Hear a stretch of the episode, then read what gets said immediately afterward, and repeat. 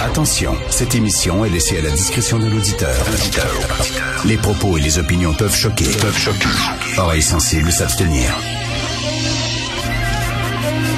Richard Martineau. Martino. Un animateur pas comme les autres. Richard Martineau. Cube Radio. Bon jeudi, merci d'écouter Cube Radio.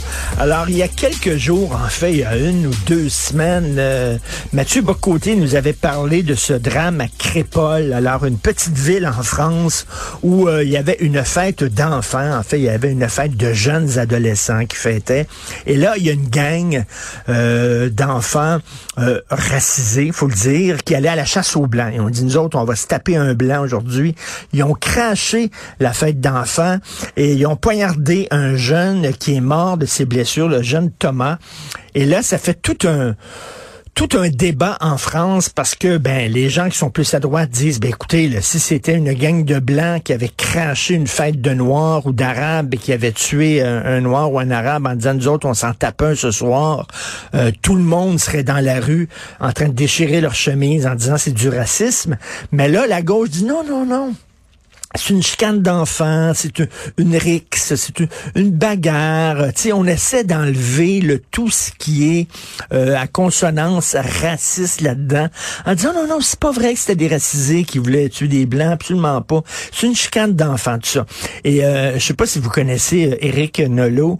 Eric Nolot, vous savez, il était chroniqueur euh, à l'émission On n'est pas couché en France. Il a co-animé pendant longtemps. Je sais pas si ça existe encore cette émission-là, mais il était avec Éric Zemmour puis.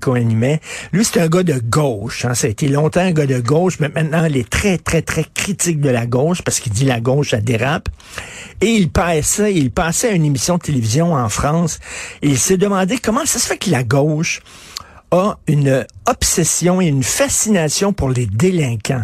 Hein, euh, c'est vrai que souvent la gauche euh, ont, appuyé des terroristes, ont appuyé euh, des, des délinquants en disant oui, il faut les comprendre, c'est des mauvais garçons, peut-être qu'effectivement, euh, peut-être qu'ils ont tué, peut-être qu'ils ont posé des bombes, mais vous savez que la fin justifie les moyens, puis quand même leur cause, euh, leur cause était honorable et dit, il a dénoncé finalement cette fascination de la gauche pour les délinquants. On écoute un extrait de cette émission. Éric Nolot. Comment ça se fait que la gauche vénère à ce point les délinquants? Vous avez vu ce qui s'était passé avec Battisti dans le temps. La gauche vénérait un terroriste comme Battisti, un type qui tuait les gens de sang-froid au nom d'idéaux politiques. Ils avaient soutenu Action Directe. Même tout le ramdam autour de la famille Traoré, c'est une famille de délinquants. Je ne vous parle pas du fond de l'affaire, mais on soutient des familles de délinquants au nom de la gauche. Ce sont eux qui sont partis, c'est ce wagon qui s'est éloigné. Comment ça se fait que la gauche, qui avait comme combat la laïcité, a mis les curés à la porte pour faire entrer les imams intégristes par la fenêtre? Je peux vous multiplier les, les exemples euh, à l'infini. Cette gauche-là s'est perdue. Elle s'est perdue sur une voie de garage. Elle a déraillé. Moi, je suis resté à bord de mon wagon.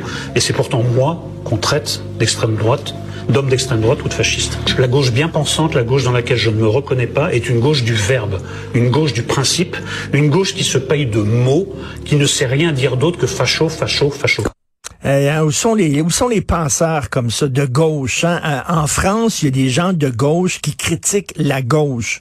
Où est-elle cette gauche maintenant qui a les deux pieds sur terre et qui critique la gauche qui dérape? Souvenez-vous, à Michel Foucault, c'était un, grand philosophe. Il avait applaudi l'arrivée de l'ayatollah Khomeini en Iran en disant que c'était fantastique. Euh, Jean-Paul Sartre et toute sa gang qui applaudissait Mao, qui était un des pires criminels de l'histoire. Bref, ça ne date pas d'hier, cela dit, cette fascination de la gauche pour les délinquants violents.